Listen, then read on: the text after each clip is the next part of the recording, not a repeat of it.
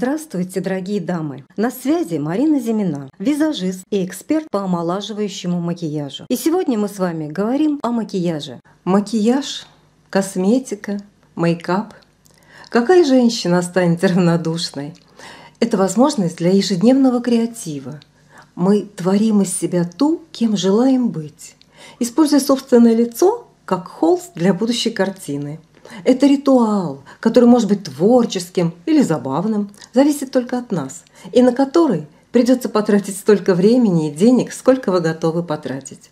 Можно навести полный марафет и идти в мир украшать его, или всего лишь подкрутить ресницы, тронуть губы красной помадой и отправиться по своим делам.